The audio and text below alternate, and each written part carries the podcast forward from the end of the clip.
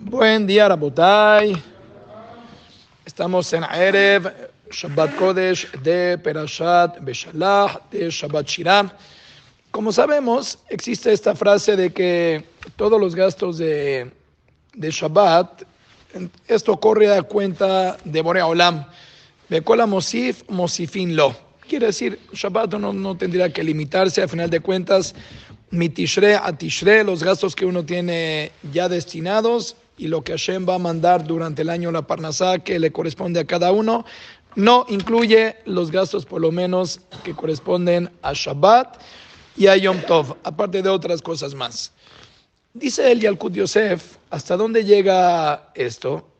Por un lado, digamos que una persona ok, yo entiendo que los gastos que yo voy a hacer en Shabbatot y Amim Tovim, lo que yo voy a gastar, lo que yo voy a consumir, todo eso hay una cupa aparte que la persona no tendría que limitarse ni preocuparse, ay, se me gasté y ahora qué va a pasar, está muy caro.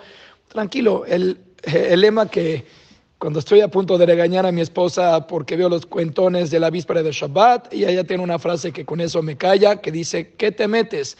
A final de cuentas, papi paga.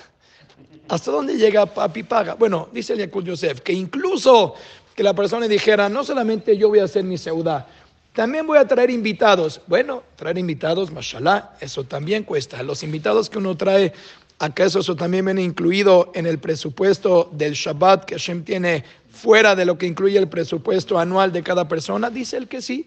También la gente que tú invitas, eso no te cuesta a ti, porque también el Onek Shabbat que le das a los demás, eso también es una cupa aparte que a ti no te cuesta. Por otro lado, yo siempre pensaba que este era un concepto de comida, pero él dice que, y también Rabel Yashiv lo decía, la Bashalom, que esto no incluye solamente comida. Por ejemplo, eh, uno, normalmente contamos con personal goim que trabajan en tu casa, que es muy práctico que te apaguen las luces cuando tú no, cuando terminas y ya te quieres dormir, que no se quede prendida toda la casa, el comedor, todo lo que uno no ocupa, obviamente de la manera permitida. Pero ¿qué pasa si no? Oye, dejar la luz también toda la noche, y olvídate de la luz, también dejar la plata hashmalit, la electricidad para que se o la estufa cuando si tienes eh, gas y es lo que ocupas para que tu comida se quede caliente toda la noche y uno haga las cosas como se debe. Bueno, es una lana, también la luz que se gasta, el gas que se está consumiendo durante todo el día. Eso la persona podría pensar de una manera haram o dejar el ventilador todo Shabbat porque no hay quien lo apague. No hay nada que preocuparse.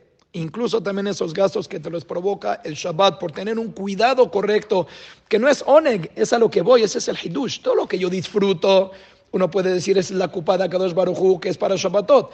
Pero mientras yo me voy a dormir y la luz sigue prendida, eso yo no lo disfruto, haram. Ningún haram. Hashem también se ocupa de eso. Lo que sí, sí, que para mí es una novedad que no sabía, que Rabel Yashiv también lo dijo, es de que todo esto también, o sea, uno no puede tampoco excederse, tampoco no se puede uno agarrar de eso y decir, bueno, eh, ahora voy a motarot, como dicen, eh, cosas que son de más. O sea, Hashem no que solamente se ocupa de lo básico, claro que se ocupa de lo básico, de las halot, de la carne, del vino, del atún, de las botanas, pero también uno a veces abusa de eso. ¿Qué vas a decir? Bueno, me voy a comprar un blue para Onyx. Oye, blue tampoco, no, hace falta blue, puede ser black también, puede ser green.